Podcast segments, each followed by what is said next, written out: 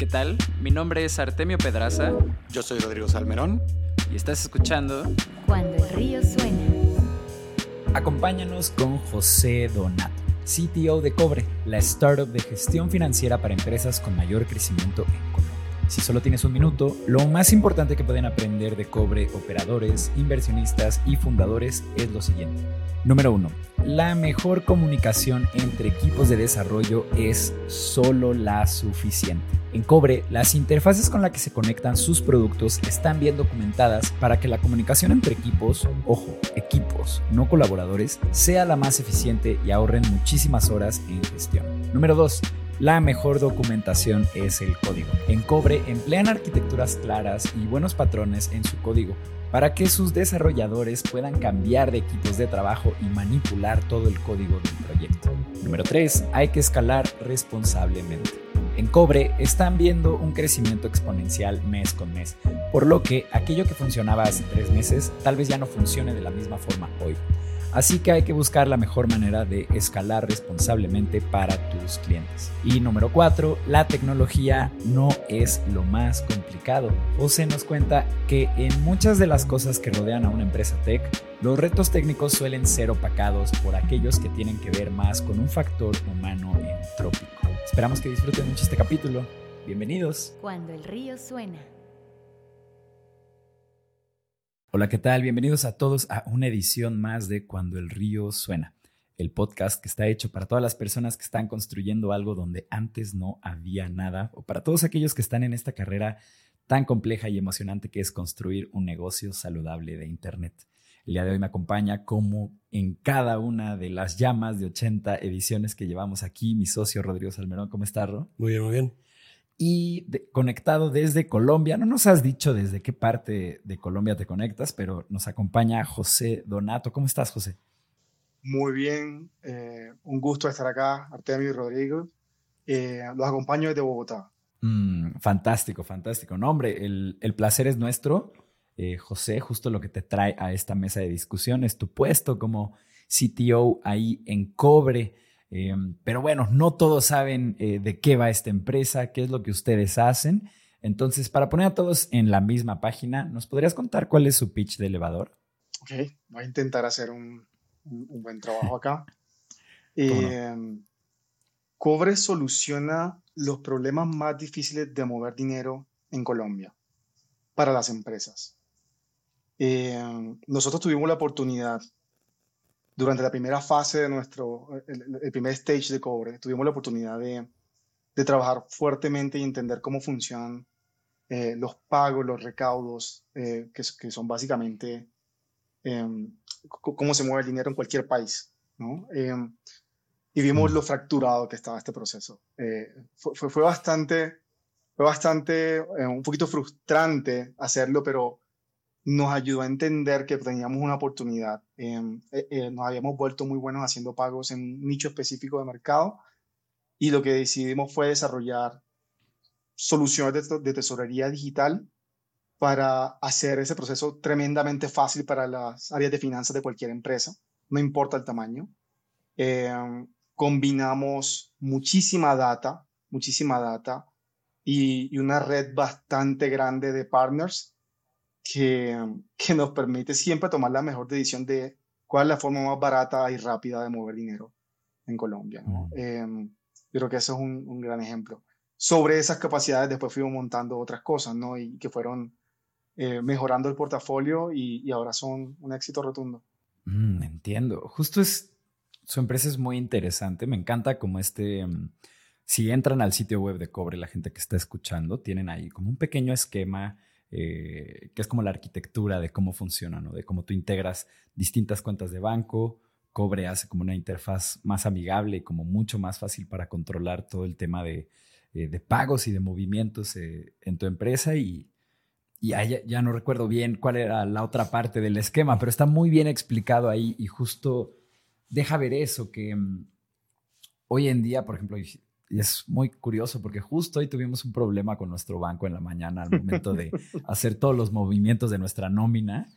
Em, y es como de este tipo de problemas que tienen las empresas que no se dan cuenta hasta que ya empiezan a mover eh, cierta cantidad de transacciones al día o cuando empiezan a mover cierta cantidad de dinero eh, ya al día, ¿no? Como que en un inicio tú crees que todo va a ser muy fácil, eh, que vas a poder tener todo en una cuenta bancaria y que de ahí vas a poder hacer todos tus movimientos y después resulta que, que no, que es, es justo una lata poder hacer todos esos movimientos de una manera eficiente y luego si le empiezas a agregar capas de créditos, control de presupuesto este, para distintas personas de la empresa y así, ya hablamos eh, genuinamente de... De una pesadilla. Total. Ah, sí, 100%. Y, y, y, un dato curioso, con Cobre puedes tener todas tus encuestas en un solo sitio. Entonces, eh, si tienes, si ya es una pesadilla tener una sola cuenta y entender cómo esa información concilia con tus sistemas de información, con, así, así ese sistema de información sea un Excel o sea SAP, no importa cómo esa información concilia y hace sentido para tu negocio. Ahora imagínate tener tres, cuatro cuentas, que es lo que tienen las empresas generalmente. Eh, en el mismo portal nosotros podemos integrar todas y al final vas a tener la misma fuente de entrada, la misma fuente de, de conciliación y con eso eh, toda la información es homogénea en todos tus sistemas de información. Eh, eso ha sido tremendamente positivo para nuestros clientes, ¿no? Me imagino.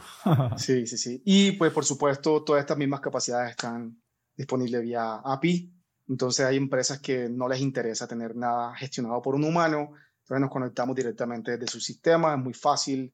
Es un RESTful API, eh, muy estándar, autenticación estándar. Eh, y, y esto ha sido tremendamente útil para otro tipo de empresas que lo que le importa es la última milla. Eh, porque de nuevo nos hemos vuelto mm. muy buenos enrutando pagos, recaudos en Colombia, porque ya lo hicimos para nosotros mismos y para otros aliados, y ahora lo estamos llevando como servicio al resto de, del país, ¿no? Por ahora Colombia. Estamos muy impresionados con, con lo que parecía ser el, el, el, producto. Ahora ya nos confirmaste que, que sí, en efecto, eso es, lo que, eso es lo, que, lo que han conseguido hacer. Y nos surgieron muchas preguntas alrededor de, pues, qué dificultades podían haber surgido en el proceso de hacer estas integraciones o cuál había, cuál había sido la parte más complicada, ¿no? Eh, pero queríamos preguntar específicamente, pues, cuáles son los retos más grandes de integrarse con instituciones financieras, porque sabemos que la regulación es una lata, cada una tiene su propio sistema, no existe como un estándar de, de protocolario en todos lados, ¿no? Entonces... Hay un viaje eh, ahí también de seguridad, ¿no? Claro, importante. ellos. Sí, cuéntanos. Total, y bueno, y se me ha olvidado, nos, eh, es como sexy hablar de bancos solamente, porque los bancos son parte de nuestras vidas, pero nosotros no solamente nos conectamos, parte de esa red no solamente a cuentas bancarias, nosotros somos muy buenos haciendo pagos mm. directamente a corresponsales bancarios, tipo, no sé, voy a decir, un Oxxo en, en México, yo tengo alianzas con... Mm. Bueno, en Colombia también, en Colombia también estamos llenos de Oxxo, pero, eh, eh, pero tenemos a, lo, a, los grandes superficies, tenemos a, a estos tipos Western Unions, eh, que tenemos mm. varios sabores de Western Union acá en Colombia. Entonces nos hicimos muy buenos integrando a todo esto y se conectan también con mis APIs de autorización. Entonces yo no solamente necesito mandarte una cuenta, si tú eres una empresa, no sé, de agricultura y, y esta gente solo quiere cash, no quiere una porque están, no están muy bancarizados en Latinoamérica todavía, sobre todo en Colombia, Perú, Colombia, Ecuador, todavía el nivel de bancarización no es tan alto como en Brasil o México. Eh, mm. El cash es una opción bastante, bastante eh, eh viable y, y, puede ser más económica. Entonces, el mismo pipeline, la misma tubería, no solo te, mantiene, no solo te mantiene cuentas bancarias, sino cash orders. Eh, Órale. Sí, y también bonos de, no sé, compra Netflix o compra whatever. Entonces, es bien interesante toda la mezcla que tenemos a tu disposición porque hay empresas que necesitan pagar bonos de gasolina porque es mejor para ellos tributariamente. Entonces, todo mm. eso está dentro de la tubería y, no, y nos convertimos en estos master bundlers con cada empresa para que tengan lo mejor, eh, la mejor de cada mundo, ¿no? Ese, ha sido como nuestro secreto. Eh, esa palabra se la robé a uno de mis socios, by the way. Eh, shout out a Peter, master bundler, me encanta esa palabra. Oye, José, entonces, Ahora adaptando tal vez un poco la pregunta. Eso, o, o, o, o, adaptando la pregunta, ¿no? Que puede ser, pues, ¿cuáles son los retos de, por ejemplo, ahora, por ejemplo, ya han de tener un proceso mm pues bastante validado de cómo se integra a un nuevo, eh, pues a una nueva de estas, estas entradas, ¿no? Pero, eh, ¿cuáles son los, los, retos de empezar a hacerlo, no? Por, ejemplo, para una startup que apenas va a empezar a agregar, eh, por un lado, a los Oxos y por otro lado, Western Union, ¿no? ¿Qué, qué, ¿con qué se van a topar primero que les va a costar trabajo? Bueno, lo primero es que si, si estás buscando market fit, eh, llama a Cobre, no tienes que hacerlo tú mismo, entonces ya tenemos tu happy, ya lo tú mismo. Entonces, eso es lo primero. Pero no, ya en serio, em, yo creo que el error, no solamente de los, de los techies, eh, como nosotros, sé que ustedes también tienen experiencia en el, en el sector. Ya, mm. ya, me he visto varios de sus podcasts, bastante buenos, by the way. Em, Gracias. Eh, sí, me he disfrutado, me lo he disfrutado.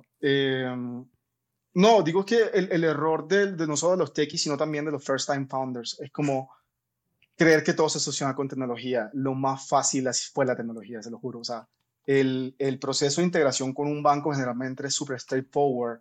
Eh, tienen básicamente dos tecnologías, eh, eh SF, eh, Secure FTPs y mm. VPN side to side. Y de pronto cifrado asimétrico utilizando PGP y estas cosas. Pero eso no, es, eso no es muy difícil de lograr. Ni siquiera tienes que hacer custom development para tener eso. Hay muchos clientes que ya están en, en Java, en Go, en Python sobre todo, que tienen un montón de, de, de de librerías bastante interesantes. No, lo más difícil es crear tu cuenta y pasar el KYC process para que te abra una cuenta. Lo más difícil es eh, chequear todos los formularios y las entrevistas con el compliance officer y estas cosas. Y eso es el 99% del tiempo de implementación. El 1% es lo tecnológico. Mm. Entonces, si vas derecho pensando que lo, lo, primero es que te quieres sentar con un ingeniero del banco, ese no es el problema. El problema es pasar navegar toda esa maraña de procesos que generalmente no están estandarizados. Eh, no están estandarizados ni mm. siquiera dentro de la misma entidad financiera. No, no solamente, y ahora menos, olvídate de entre, de entre distintas entidades financieras. Estábamos comentando sobre cómo la parte del red tape es en realidad el reto más grande en incorporar una institución financiera o, cualquiera de estos, ¿no? Que, pero justo nos estabas contando que a veces los procesos no estaban estandarizados aún dentro de la misma entidad financiera, ¿no? ¿Cómo, sí, yo, creo que hemos, hemos puesto un poco a prueba los procesos internos de, de, las empresas. Eh, para los productos más complejos o los productos que son más eh, enfocados a empresas que tienen capacidades de desarrollo, empresas muy grandes, eh, tienden a ser, nos, nos ofrecen tan públicamente y nos ha, nos ha tocado entrar a entender mm. y muy difícilmente vas a encontrar una sucursal virtual, una sucursal normal vas a encontrar la información respecto a esos, esos productos tan específicos. Entonces, ha sido como que entrar y escudriñar y, meternos a la banca premium, tratar de acceder a, esto, a estos servicios. Entonces, no están estandarizados y, la sugerencia es busquen, eh, traten, traten de, durante el proceso de apertura de las cuentas y esto, traten de entender todo el portafolio y específicamente eso que no está en la página web. Eh, muy seguramente van a encontrar algo a la medida para ustedes. Mm hay veces que piden unas condiciones bien eh, comerciales, bien fuertes para poder utilizarlo, es decir, un mínimo de transacciones y eso.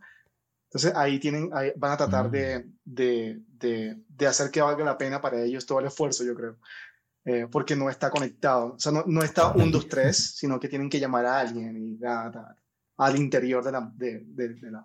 Hay, otros, hay unos bancos mejores que otros, hay otros que sí lo tienen en la página. Y entonces buena suerte buscando, exacto, buena suerte tratando de tener algo que haga sentido. Lo importante es que tu framework o lo que sea que tú tengas, que tu lógica de negocio se pueda mantener un poquito blindada de esa complejidad innecesaria que traen otros terceros. Eso, yo creo que nosotros lo hicimos, nosotros construimos un framework que nos permitió muy rápidamente conectarnos a estas, a estas entidades financieras y, otro tipo de entidades.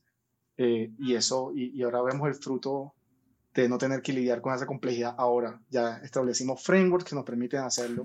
Y no solo para Colombia, yo creo que estamos listos ya para, para cualquier otro eh, país de Latinoamérica, porque al final todos son iguales. Todos funcionan con SFTPs, con archivos planos, con formatos de SAP, formato una u otra eh, sabor de lo mismo. Uy, qué emocionante, José. Esto que nos cuentas me, me recuerda una historia que me platicaba un amigo que igual eh, estaba teniendo una venta de enterprise con un banco. Eh, y bueno, al igual, ¿no? Que, que, el integrarse, pues son procesos que dentro no están per se estandarizados, hay muchos tomadores de decisiones, muchas capas de management de gente que tiene que aprobar y demás.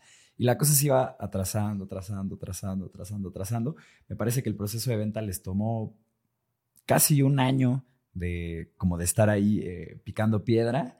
Y pues, oh sorpresa, cuando ya les iban a decir si sí o si no, eh, cambia de director el banco y hay que volver a empezar nuevamente. El común, muy común. Em, y creo que esto, me imagino, justo, ¿no? O, sea, y ya sea por, por, el proceso interno para integrarse o para eh, hacerles una venta, eh, seguro tienen este problema en muchos lugares.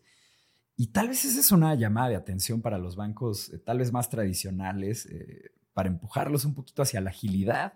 Em, justo hace poco salía la noticia de que BBVA iba a abrir su plataforma de Open Banking. Eh, dije, wow, eso está súper poderoso, como de verdad. Pues, se tardaron un buen rato, pero, pero ahí está, ¿no? Y, hacia allá vamos y, vemos cada vez más bancos hacer este tipo de apuestas eh, que van más hacia la agilidad y la cosa síncrona y como sin tener que tener todo, todo, este tema de burocracia que, que ni a ellos les gusta, que ni a nosotros nos gusta, ¿no?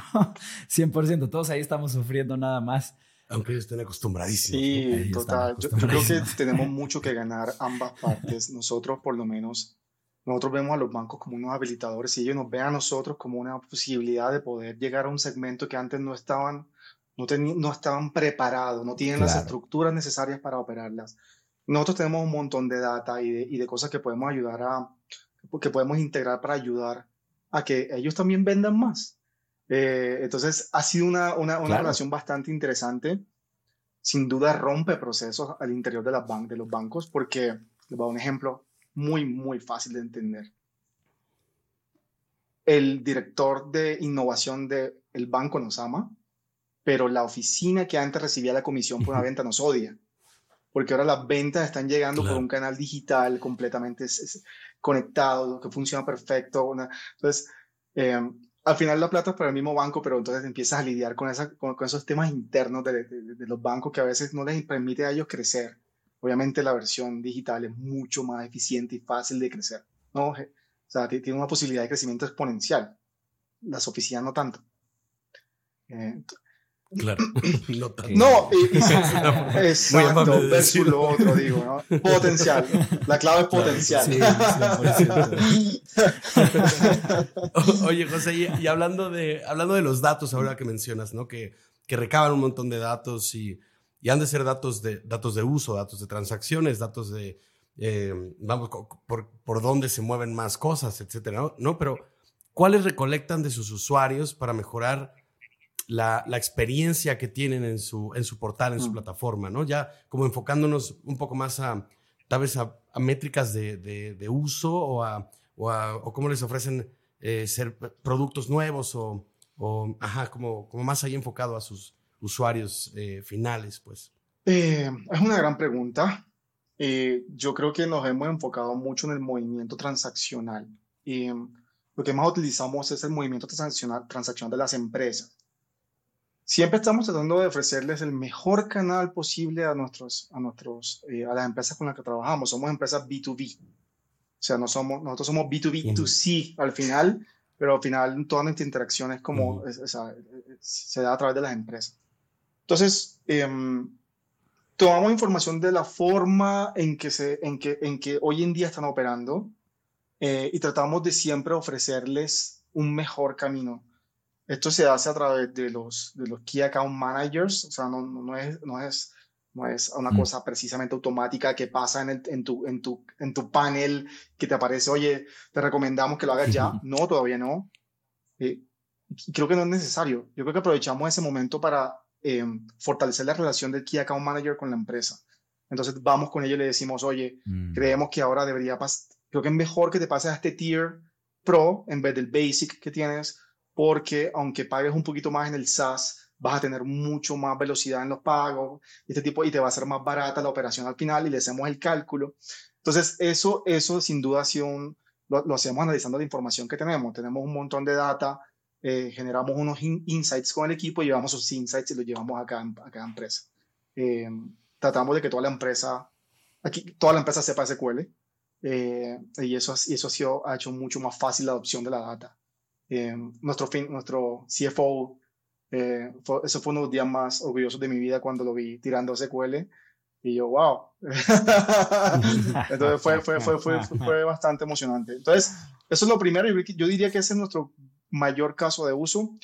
Eh, ya en los portales, sí, mm. sin duda, traqueamos los flujos, el tiempo, el tiempo, el tiempo entre flujos, toda la fricción que pueda generarse en ciertos flujos y tratamos de utilizar, de utilizar eso para que el producto, el equipo de PDs, el equipo de producto que es fantástico, eh, pueda tomar decisiones y mejorar los flujos. Yo creo que eso es parte del proceso. Cuando, cuando hacemos eso, hacemos tremendamente rápido yo, em, y, y, a veces testeamos distintas versiones de, de, los flujos al mismo tiempo en producción y tratamos de, de mm. entender cuál, cuál genera menos fricción, menos clics y, y, mayor adopción, ¿no? Justo, y es sorprendente la cantidad de gente que arranca a una carrera con un producto digital o con este tipo de servicios tecnológicos y que no colecta ningún tipo de datos para tomar este tipo de decisiones y casi todo lo hace como desde el estómago. Em, justo mucho de lo que, de lo que empujamos aquí en, nuestro estudio de, productos es que aunque empieces con un set de métricas muy básicas que tenga tu producto o tus clientes o para medir como el éxito que, están teniendo a través de tu herramienta, es fundamental que las tengas desde un inicio mucha gente se puede brincar este paso y creer que, la funcionalidad es todo, eh, pero realmente estás dejando de lado como el 50% de la chamba, ¿no? Que es escuchar a, tus usuarios. Em, oye, José, vimos que tienen estos como cuatro productos distintos, ¿no? Que son como su core, su app, eh, crédito y, API, ¿no? Em, y esto pues nos hace justo identificar que más allá de un servicio ya es como un abanico de varios en el que seguro hay distintos equipos o escuadras de producto o equipos de desarrolladores, no sé bien ahí cómo estén organizados ustedes, em, pero justo hacia allá va la pregunta. Primero nos encantaría saber eh, cuántos desarrolladores hay en, su equipo, eh, cuánta gente está bajo tu tutela em, y también nos encantaría saber si, si estos desarrolladores se mueven entre unidad y unidad o producto y producto em, y con qué criterio pues sí, ya a la hora de tomar decisiones de, bueno, aquí van estos, aquí van otros y estos se concentran en esto, em, pues vaya, ¿cuál, ¿cuál, es el criterio al momento de, de, tomar esas decisiones? Entendido. Bueno, somos 35, me cuento a mí mismo. Eh, lo sé porque lo vi esta mañana en el, en el grupo de Google Admin. Dije, ¿cuántos somos? No me acordaba cuántos éramos y somos 35, incluyendo el CTO. Eh, de distintas skills y experiencias y backgrounds. Bastante dinámico. Eh, entonces somos 35, aunque de verdad trabajamos muy cercano a los equipos. Somos una empresa de producto y toda la empresa es, el producto. Entonces, el Ops, hay veces que tenemos que hacer cosas manuales todavía, sobre todo las cosas que estamos entendiendo. Hacemos muchos experimentos, hacemos muchos experimentos. Eh, y, entonces Ops es fundamental, porque hay cosas que terminan, terminando, terminan siendo un Google Sheet. Em, y, y, después vemos cómo, y, y, si hay interés del mercado, pues vamos y ahí sí lo hacemos como que resiliente, performance, todo ese cuento, ¿cierto? Pero al principio iteramos mucho con eso. Entonces, yo diría que el equipo de producto y el equipo de, de, de Product Ops es, es, fundamental para, nuestro, para nuestra operación.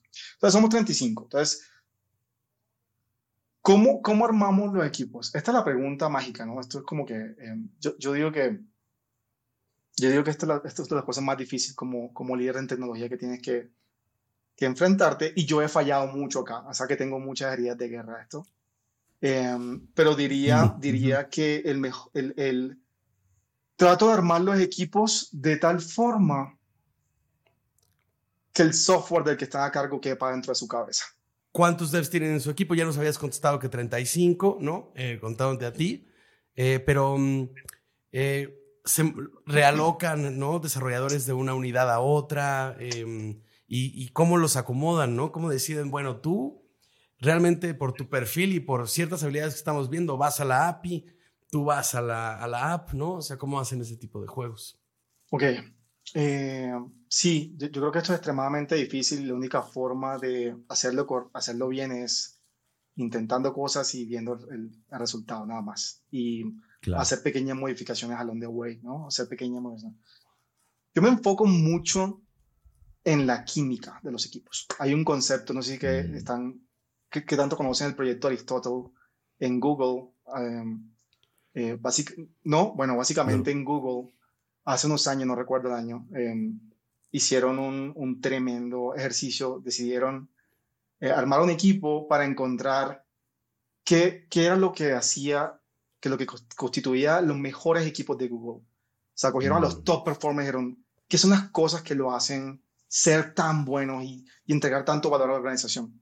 Y descubrieron que, el- y pensaban que iban a encontrar un montón de, de, de graduados del MIT, de Stanford y estas cosas, y MBA, y se encontraron que no, era gente común y corriente de escuelas totalmente, ah, ni siquiera de escuela, ni siquiera tenían eh, eh, grads, eh, grad, eh, no, no, no eran, no tenían un diploma de universitario. Exacto. Em, y- pero que era la gente que tenía lo que ellos llamaban el mayor grado de psychological safety o de seguridad psicológica. Mm. Y era gente que confiaba tanto el uno y el otro que, que entre ellos sabían cuáles eran las debilidades del otro y trabajaban en equipo para que eso igual no impactara los resultados del, del, del, del equipo. Y es fascinante Mm. cuando, cuando escuché esto, me leí el libro, es- eso, a través de un, eso es un paper de una, de una psicóloga famosa, eh, donde hicieron un estudio divino en, en, en, en hospitales, donde este tipo de errores generan muertes, accidentes, eh, malas prácticas. De, eh, entonces, donde eh, eh, es bastante fuerte lo que puede pasar si el equipo no trabaja de esta forma. Entonces, nada, lo llevaron al, al, al mundo del desarrollo de software y, y de adelante esto me fascinó. Y, y, yo me encargo en trabajar el equipo, en la química del equipo, y, y que no haya em, competent assholes en los equipos. Es decir, yo, Claro. yo no aguanto, no, sé- no, no sé, no sé si puedo decir esa palabra acá, pero Sí, pero básicamente eh, la- la- un- un- una mala persona del equipo va a bajar el rendimiento. Y, y mala no solamente los temas técnicos, generalmente los temas técnicos se aprenden eh, si la actitud es la correcta y si todo el equipo confía uno en el otro, ¿no? Entonces, eso es una gran forma que yo tengo para, para, para, para tunear a los equipos, pero siempre falta una base.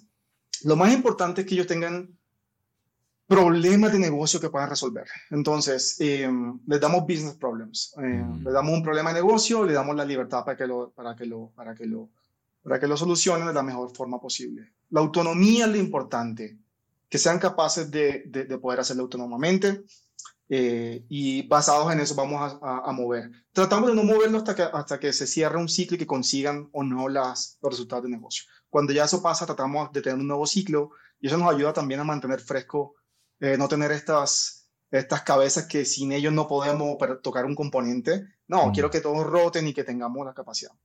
Y eh, yo, yo, otro, otro approach que, que, que tengo es, quiero mejorar la comunicación entre equipos. Y la comunicación entre equipos es que no haya comunicación entre equipos. Ok. Eh, A ver, a ver. Cuando- imagino. ah, Pero ah, se pone tricky. no, estoy exagerando un poco. Eh, la comunicación entre equipos debería ser de low bandwidth, de muy bajo bandwidth. Eh, y la mejor forma que he encontrado para eso es a través de APIs. Eh, los equipos, cada equipo, lo primero que entrega es, es un API y tiene que escribirlo como si fueran, escribírselo, entregarle el link a un cliente externo. Cada, o se, se diseña el API como si fuera algún día a ser externa, así no lo sea. Entonces, baja la dependencia, baja la comunicación y los canales tienden a solamente a tomar la documentación y a, y hacer lo que tienen que hacer, ¿no? Y empezamos a desarrollar con, con, con los contratos y después nos encontramos y eso ha sido fundamental para el éxito de Cobre. Eh, ha cambiado la forma en que, en que operamos y requiere muy poca comunicación. Eh, eh, o sea, la diferencia es, es low bandwidth communication, es un Slack, versus high bandwidth communication, que son cuatro horas en una reunión. Entonces, dentro del equipo puedes tener high bandwidth communication, necesitas tener eso. Eh, hay gente que le gusta hacer pair programming, que, que se meten a un, a un, a un, a un meet y, y duran cuatro horas codeando juntos. Eso es perfecto dentro, within the team. Pero afuera solo necesitas tener una interfase y ya está ahí. Y haz caso. Eso está, fan- eso está fantástico. O sea, con, con esto te refieres, José, a que, a que mm, digamos, eh, los equipos tienen que documentar también eh, el, el código que, digo, no, no necesariamente todo el código, pero sí. La interfaz, solo la interfaz. Eso está fenomenal. Nunca habías Eh, escuchado eh, eso, ¿eh? Ojo, yo, yo, eh, yo tomé inspiración de esto del famoso mandato de Jeff Bezos Mm. en, en, en Amazon en el 2002. Es una de esas historias famosas de Amazon en las que él dijo un día, tenían, perdón, eh, llevaban 18 meses sin poder tocar el codebase porque todo era un gigante y hermoso monolito eh, y ya no podían, ya no podían hacer cambio tenían que hacer freezes desde noviembre a enero durante los holidays porque no podían introducir cambios en su sistema. Entonces, nada, eh, eh, Jeff Bezos mandó uno de sus famosos memos y dijo, a partir de hoy este es el mandato, búsquenlo por ahí, son cinco, son cinco mandatos, de hecho son seis, el seis dice, quien no cumpla esto será despedido. Entonces, muy a los Jeff Bezos. Muy Entonces, nada, yo, yo tomé un poquito de inspiración ahí y ha sido, yo creo que ha sido fantástico. No se lo recomiendo a todo el mundo. Creo que eh, cuando hay, cuando la arquitectura lo permite, eh, puedes hacer esto. Eh, y de esa forma no te complicas con lo que pasa adentro. Lo que pasa adentro es dominio del equipo. entre equipos no necesitas estar todo el día en reuniones, solamente toma, comuniquémonos de una forma de baja, de bajo bandwidth. Claro, y además esto lo pueden hacer, me imagino, porque siendo 35 divididos entre cuatro equipos, pues en realidad son pues son equipos Somos considerablemente pequeños, ¿no? Exacto. Sí, tratamos de masificar el, el, lo, lo, que podemos lograr con el equipo y creo que ha sido muy bueno. Yo soy fanático de eso. Eh, aprovecho y le doy consejo a, a, los, a, los, a los founders, eh, principalmente a los first-time founders. Mm. Eh, resisten el impulso de contratar un montón de gente cuando reciban plata, mm. cuando reciban dinero, que no sea su primer impulso por favor, traten de mantenerse. esto, esto, por favor, ojalá me escuchen. Si algo se tienen que llevar de esta charla, resistan el impulso de crecer estrepitosamente cuando tienen mucha plata en el banco. Eh, eh, incluso si tú, si tú, si tú otros founders te están diciendo. sí, no, 100%. De hecho, esa filosofía nosotros aquí la tenemos eh, vaya, no somos una startup que esté escalando, ¿no? De eso estamos mm. súper seguros y no vamos para allá, no, no va para allá nuestra tirada. Eh, pero siempre algo que, que, a mí me encanta recordarle al equipo como una imagen que a mí me gusta eh, compartirles es que nosotros justo somos como este pequeño grupo de cinco o seis ninjas que van partiéndole la madre a una horda de gente mala que viene hacia ellos, ¿no? Y van cubriéndose la espalda y uno y otro, y de repente, pues ahí tienes a los 300 espartanos que ya se echaron a cinco ejércitos. Esa es la mentalidad que hay que tener al momento de construir equipos, ¿no? Siempre hay que buscar esta gente de alto rendimiento con un excelente juicio y pues que además esté súper a gusto chambeando. Em, y vaya, con eso de verdad que puedes hacer magia y de verdad, esto sí se los digo por experiencia, un día puedes voltear a ver a tus competidores, ver que ellos son 20, 26 colaboradores y tú ser la mitad y aún así parecer que todo tú lo tienes mucho más ordenado porque justo hay más cercanía, hay mejor comunicación entre el equipo eh, y obviamente esto no aplica para todos, eh, esto aplica mm. para, más para como equipos remotos, eh, justo cosas techis. sí, o sea, si tienes tú un business pues, que necesita un chorro de agentes de venta físicos, pues, pues claro que esto no funciona, ¿no? Pero por supuesto. yo creo que es la, hay que tener ese mindset, justo como tú dices, eh, José. sí, em, total. Eh, sobre todo funciona, perdón, funciona cuando le das autonomía a los equipos. Si los equipos son autónomos, vas a poder hacer esto. Si no son autónomos, vas a necesitar, necesitas hacer mucho micromanagement y eso te consume todo el tiempo. Oh, entonces, dale autonomía, eh, work the team. Si el equipo no es autónomo, entonces necesitas un cambio en el equipo. Y suena duro, pero es real. Eh, ese es el tipo de, de, cosas que hacen que tu vida y que puedas estar pensando en, el futuro como, como líder en tecnología, yo creo. Claro. Eh, sí, tenemos ahí un par de historias de terror de micromanagement, ¿no? 100%. Eh, un, un, libro que recomiendo absolutamente, que es oro puro para las personas que estén struggling, como, que, como que pensando ahora mismo en cómo estructurar sus equipos, se llama Team Topologies.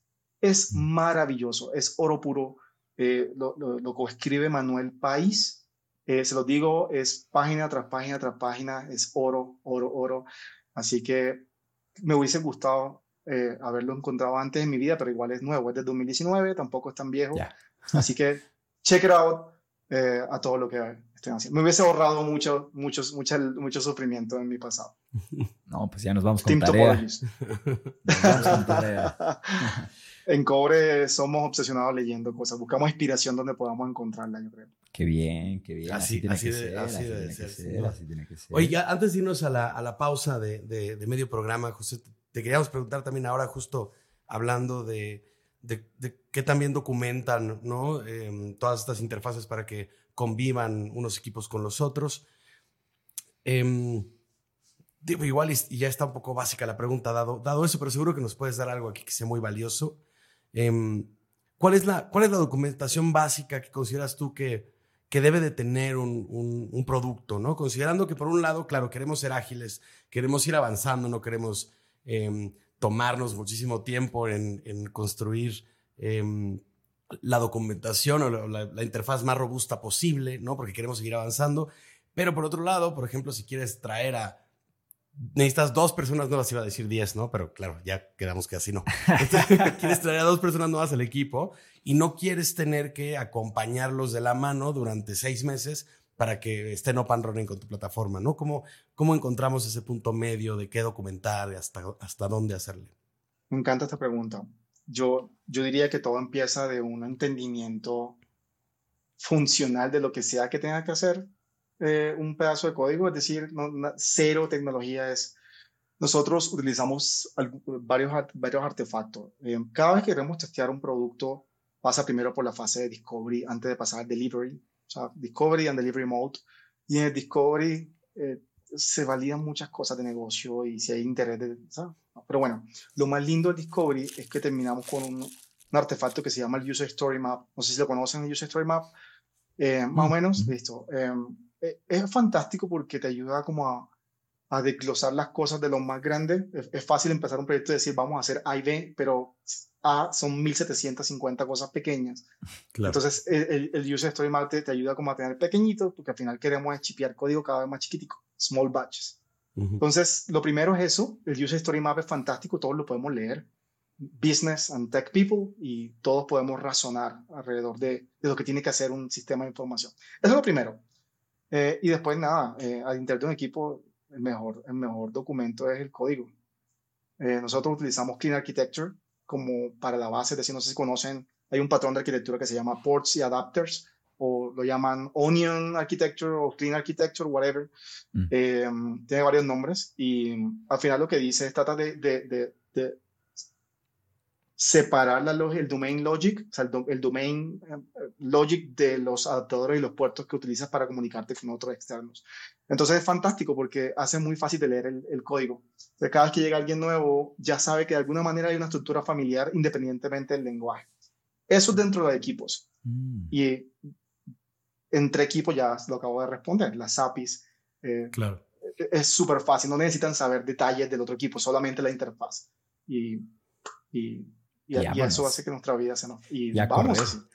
Igual, eso no implica que sea difícil. Claro que sí, onboardear a la gente siempre es difícil, sobre todo por temas de cultura, de cómo trabajamos y esto, pero lo tecnológico tiende a ser no lo más difícil, eh, en mi experiencia. Me encanta ese acercamiento que tienes. Eh, ya van dos veces que dices que la parte de la tecnología no es la compleja, lo más fácil. tal vez así, es como este factor humano, comunicación, eh, mm. tiempo, cosas sucediendo al mismo tiempo, ¿no? Como mm. esta, eh, vaya, esta entropía natural que existe al momento de querer ordenar las cosas.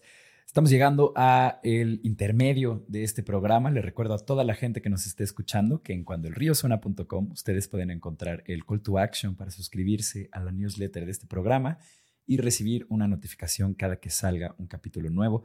Lo hacemos todos los lunes de manera religiosa y de igual forma, les digo que vale más la pena que nunca irse suscribiendo a la newsletter porque ya estamos planeando nuestra conferencia anual LATAM Startup. El año pasado fue una experiencia increíble con muchísimas personas de muchísimas empresas eh, súper emocionantes, empresas públicas, empresas nuevas, empresas que ya son unicornios, empresas que están creciendo exponencialmente. Este año viene más de lo mismo, vienen más experimentos, eh, no solo en el campo digital, sino también en el campo físico. Así que vayan a suscribirse, es gratis, ya saben de qué se trata esto y, nada. Y es, accesible todo ese material si quieren revisarlo y, claro, ver si vale la pena el que sigue. Claro, váyanse metiendo a latamstartup.club y ahí le pueden echar un ojo a todas las charlas del año pasado eh, e irse suscribiendo a la de a la de este año, que neta va a estar muy, muy, muy, muy, muy perra. Eh, vámonos al intermedio. Estás escuchando Cuando el río suena, un podcast de conversaciones con agentes expertos y emprendedores del mundo digital. Tus anfitriones son Rodrigo Salmerón y Artemio Pedraza, fundadores del estudio de estrategias e interfaces digitales Acueducto. Para más información, visita cuandoelriosuena.com. Si encuentras valioso este podcast, por favor ayúdanos a compartirlo con un amigo o síguenos en Spotify o iTunes. Muchas gracias. Regresamos con Rodrigo y Artemio.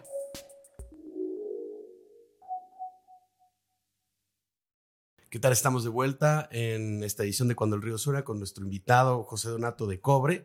Y mm, José, te queríamos preguntar, em, eh, bueno, vamos, en el ecosistema o en la cultura de, startups, ¿no? Siempre se busca estas, eh, estas eh, ventajas injustas, ¿no? Cuando, cuando estamos, em, pues ya sea pichando un, proyecto o los inversores buscando dónde meter, ¿no? O incluso los founders armando eh, los pitch decks y, llamando mucho la atención. Eh, y encontramos que tu experiencia bancaria, eh, vamos, antes de, arrancar con cobre, pues es, sustancial, ¿no? Y, probablemente ahí había algo, algo que podríamos considerar una de estas ventajas, ¿no?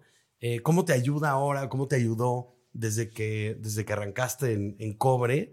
Que consideres que, vamos, les, ahorró muchos, muchos pasos, ¿no? O que pudo, o que pudo agilizar mucho el proceso de arrancar. Está buena esa pregunta. Eh, al principio fue fundamental. Yo, mm. yo trabajé durante mi vida de, banquero, eh, eh, haciendo tecnología en la banca. Yo pude construir, yo creo que estuve presente en la construcción de, de productos altísimamente impactantes, como que construimos la primera banca móvil del país. Eh, y yo lideré esa implementación con el equipo, los primeros tokens mm. móviles, eh, poder eh, habilitar experiencia omnicanal en múltiples canales de, del banco y, y, y, pude, y pude diseñar modelos de identidad digital que le sirven hoy en día a muchos millones de colombianos. Entonces, eso sin duda cuando lo traje a, a, mi empresa, em, aceleró mucho la adopción del producto eh, porque estuvimos trabajando con empresas altamente reguladas. La primera fase de cobre mm. hicimos eh, software para empresas altamente reguladas que hoy en día ya hacen millones de pagos al mes. Eh, y nosotros al trabajar ahí y, yo a poder construir la seguridad desde el inicio, mi producto, eso hizo que fuera mucho más confiable y, y, sticky para los, para los clientes de esto, porque son empresas altísimamente reguladas. y ya yo venía de un ambiente altísimamente regulado. Em, mi, mi expertise siempre fue en seguridad. Ah, no, al final ya estaba como en innovación estas cosas, pero al yo tener un skill de, de, de, diseño, de, de, prevención de fraude built-in, en un banco todo tiene que ver con seguridad. Entonces pude estar en los proyectos más cool desde, desde, el inicio y, y, hablar con ejecutivos y, y, tal. Entonces, nada, eso me lo llevé acá y la adopción fue inmediata. Nosotros tenemos un producto ahora, esa parte del producto tiene un market fit impresionante, impresionante, y todavía no lo siguen comprando y nos quieren quitar de las manos. Es como que golpean, cuando terminamos el pitch, como que golpean la mesa y dicen, lo quiero ya. Sabemos que soluciona un montón de problemas. Entonces, esa parte del negocio, claro, sin duda fue fundamental. O sea, creo que fue bastante unfair, como decía usted, bastante, eh, sí. Y por eso nos comimos el mercado. en esas empresas, yo creo que ese tipo de empresas se llaman cajas, cajas de compensación en Colombia. En, México existen, pero son del gobierno, se llaman cajas, algo así. Eh, y acá en Colombia son empresas privadas. Eh, y de las, no sé, de las 10 más grandes, nosotros tenemos 9. O sea, ya, eh, nos comimos todo el mercado, literal. Y, y, fue todo en 11, 18 meses, una cosa así. O sea, entonces yo, yo creo que fue fundamental. Y después, eso fue lo que nos permitió después aprender a hacer pagos y a mover dinero en Colombia, porque tuvimos que ya lo, lo hacíamos para estos clientes gigantes. Entonces, eh, sí, creo que fue bastante importante. Em, en la segunda parte de Cobre, en el segundo acto de Cobre, donde empezamos a hacer eh, Modern Treasury as a Service, que es como que lo que les conté, em, estuvo bien, pero ya eh, decidí un poco no usar eso porque no era tan necesario. Yo creo que traíamos gente maravillosa de producto, de, de compliance, estas cosas, entonces ya fue como una evolución natural de, de, la misma gente que trajimos, ¿no? Mm. Eh, ya no tengo que estar metido en todo, ya, ya no. Claro, claro, claro.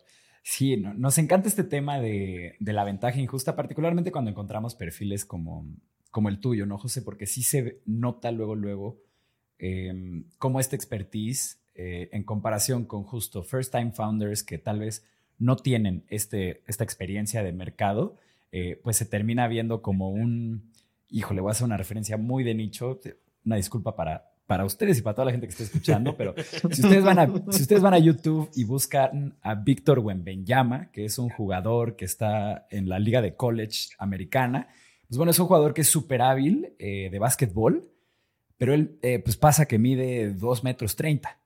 Entonces es como un avatar ahí verlo jugando con, pues, sí, con puros de 1,90, pero este man le saca todavía otros 40 centímetros y les tapa bolas, les clava. O sea, realmente es una ventaja muy injusta tener a Víctor Wembanyama en tu equipo.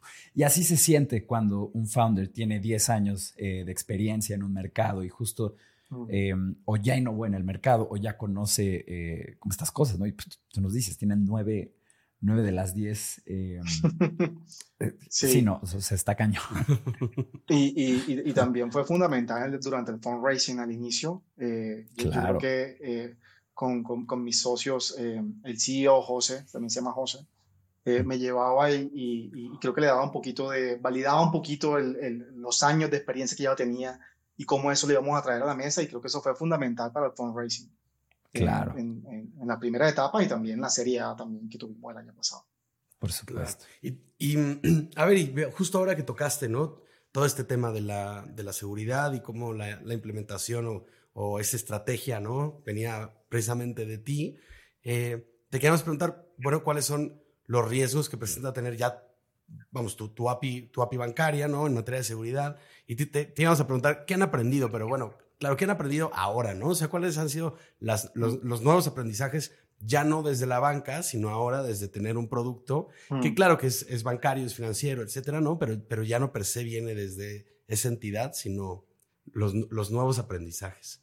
Buenísimo. Eh, yo creo que en cuanto. No, entonces, a, a medida que te pones, que, que, que, te vuelves más famoso, empiezas a llamar la atención de las, de, la, de las bandas de criminales, ¿no? O sea, eso, eso, es inevitable. Eso es inevitable. Yo, lo, yo lo viví en haciendo seguridad en la banca, lo viví y, era parte de mi día a día.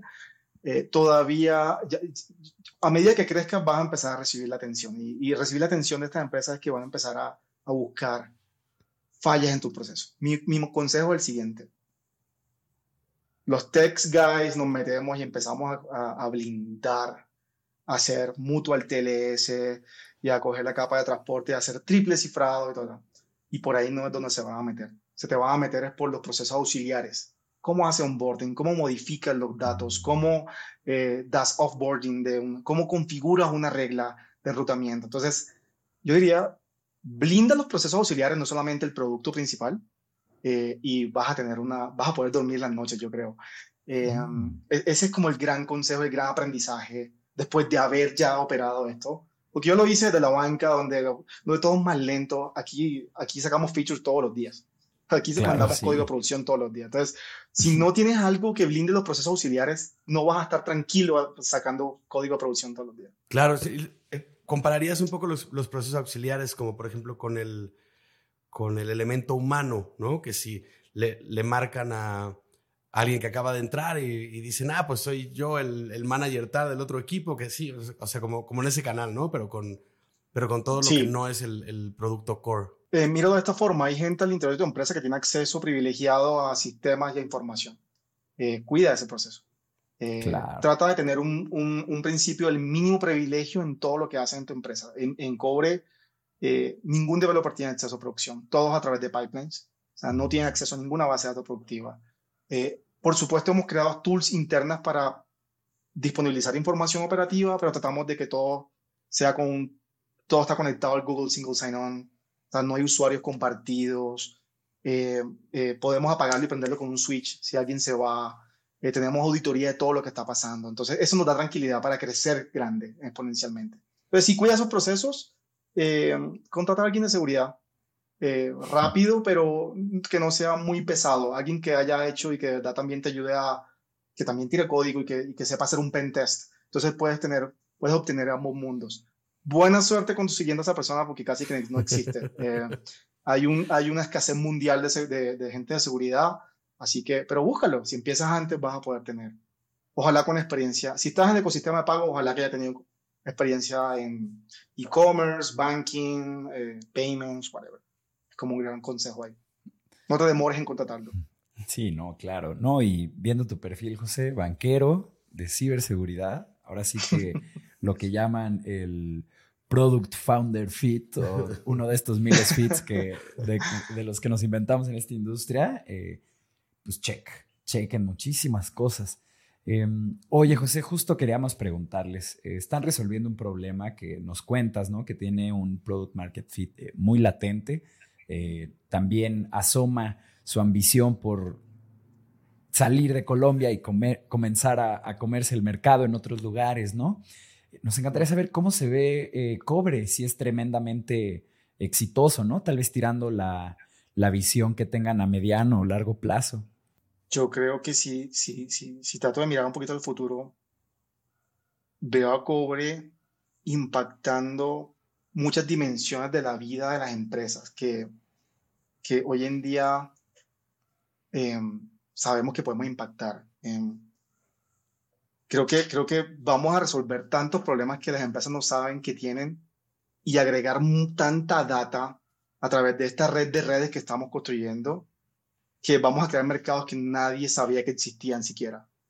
Eh, y creo que eso va, eh, al final le va a traer beneficio al, al ciudadano, a, tú y, a ti y a mí, que, que, somos al final eh, receptores de, de, pagos y lo necesitamos en nuestra vida si pudiera replantearlo y como refrasearlo, diría, vamos a hacer demasiado aburrido el movimiento del dinero en Latinoamérica. Eh, tan aburrido que todo el mundo lo da por sentado y al final todo el mundo lo conecta y vamos a poder eh, llevar las mejores bondades para que la gente haga más con su dinero. Eso queremos, que la gente de a pie haga más con su dinero. Eh, y, y, eso lo hacemos con, todas las, con la combinación de todos los productos que tenemos ahora mismo más los que vendrán. Fantástico, fantástico. Qué emocionante. Y a ver, pues ahora sí, ya llegamos a, la última pregunta del programa. Eh, la hemos pasado, la verdad es que, la verdad es que muy bien. Sí, eh, fenomenal. Y, Me alegro, yo también la he pasado muy bien. qué bueno, qué bueno. Y, esta última pregunta la hacemos a, todos los invitados que tenemos en este programa, em, sin importar si son eh, CEOs de tecnología, de marketing, de donde sea. nos parece que, que, es una reflexión importante para, Em, para compartir con el resto de los emprendedores que nos escuchan. Eh, y también nos da mucho insight sobre pues, qué está pasando actualmente dentro de la startup que estamos entrevistando. ¿no? en este caso es, eh, ante los retos que enfrenta Cobre y tú como su CTO en los próximos años, ¿qué te quita el sueño? ¿Qué me quita el sueño? Em, yo creo que escalar responsablemente. Mm. Em, ya estamos empezando a ver crecimiento exponencial mes a mes. Y, y, y, cuando eso empieza a pasar, eso, ese crecimiento exponencial empieza a generar tensión y a romper los procesos que tienes el día de hoy. Claro. Por, porque empieza a llegar tantas cosas que se empiezan a romper lo que ya habías construido, lo que habías diseñado hace tres meses, ahora ya no sirve porque ahora eh, eh, se, se gastan la gente, la tecnología, todo.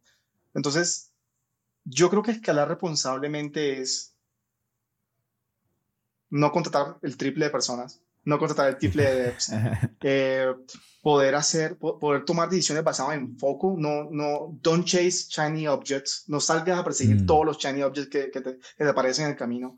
Eh, mantente enfocado, yo, yo creo que lo, lo, que me trasnocha es que el equipo sea capaz de hacer eso sin que yo esté. Claro. Eh, quiero volverme innecesario en los próximos dos años, tres años. Eh, y, eso lo logramos es terminando de, generar autonomía dentro del equipo, que sean capaces de tomar decisiones sin que tú estés allí. Yo creo que eso es lo que más me trasnocha. Eh, ya no tanto los temas de tecnología y de seguridad, ya, ya puedo dormir. creo que ya, ya eso pasó el año pasado. Sí, sí, sí. Eso lo hicimos en el 2022, ya, ya ahora sí puedo dormir. Fantástico. No, pues eh, de verdad que ha sido una, una excelente conversación. Eh, José, a, todo el trabajo que estás haciendo, como todo este vistazo que nos das de, cobre. Nos quedamos con ganas de más, de tener a más gente de su equipo aquí en este espacio.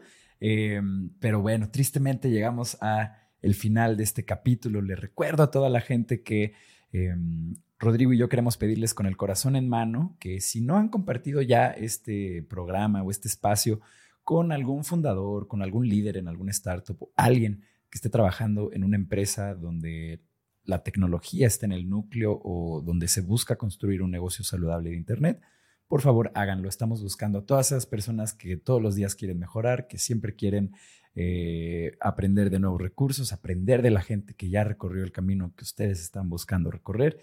Este espacio es para esas personas, así que por favor háganos llegar a ellas. Muchas gracias, gracias Belmont, gracias Jock, gracias a todo el equipo de producción que hace esto posible. Por supuesto, gracias a ti, Rodrigo. José, y gracias a todos por escuchar. Nos vemos a la próxima.